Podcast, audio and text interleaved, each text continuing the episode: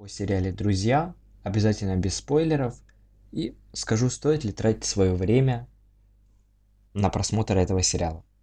Поехали. Легендарный сериал «Друзья». Честно говоря, этот сериал я посматривал по телевизору еще лет в 9-10.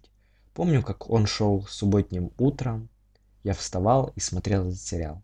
Вот мне 16, я решил посмотреть какой-нибудь сериальчик. Обратился к родителям за советом и услышал в ответ «Посмотри друзей». Сейчас мне 18, и я пишу для вас свое мнение об этом сериале.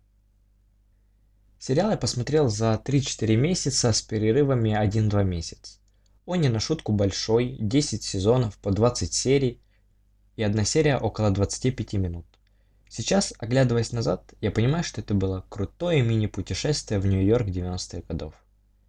Многие говорят, что им не понравился закадровый смех.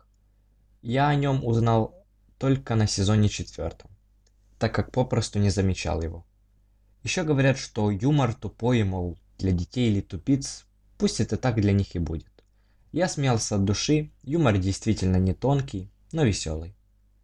Если вы не смотрели этот сериал, я вам искренне завидую. У этого сериала немного хейтеров, а если вы их и встретите, им не будет больше 15 лет.